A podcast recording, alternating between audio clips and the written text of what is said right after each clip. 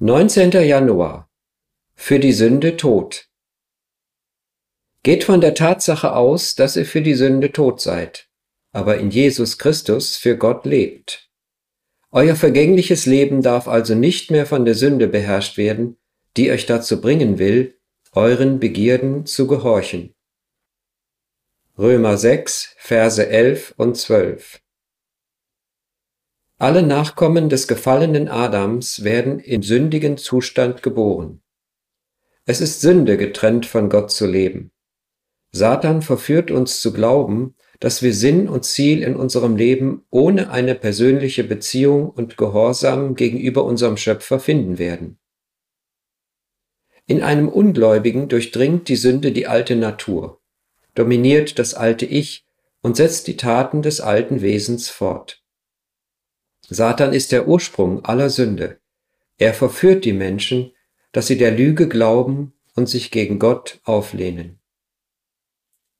Als sie Christus empfangen haben, sind sie der Sünde abgestorben, und ihre Herrschaft über sie wurde gebrochen. Satan und Sünde sind nicht gestorben, sie sind immer noch stark und verführerisch. Sie brauchen jedoch nicht länger zu sündigen, denn sie sind tot für die Sünde und leben für Gott in Jesus Christus. Nicht weil sie es so sehen, sind sie der Sünde gestorben, sondern weil es so ist, sehen sie es so. In Christus sind sie bereits tot für die Sünde.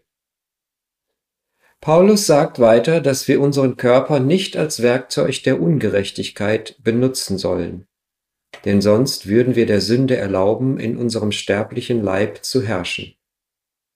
So ist es zum Beispiel geradezu unmöglich für jemanden, eine sexuelle Sünde zu begehen, ohne dabei den Körper als Werkzeug des Unrechts zu benutzen und dadurch die Sünde herrschen zu lassen.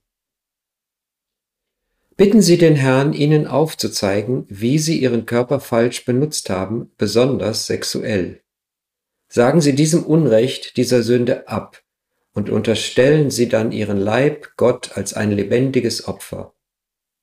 Es ist ihre Verantwortung, ihr Leben nicht mehr von der Sünde beherrschen zu lassen und ihren Begierden nicht mehr zu gehorchen.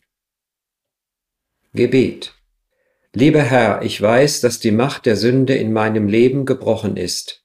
Hilf mir, im Licht dieser Wahrheit zu leben, damit ich mich von aller Sünde distanziere und meinen Leib unter deine Herrschaft stelle.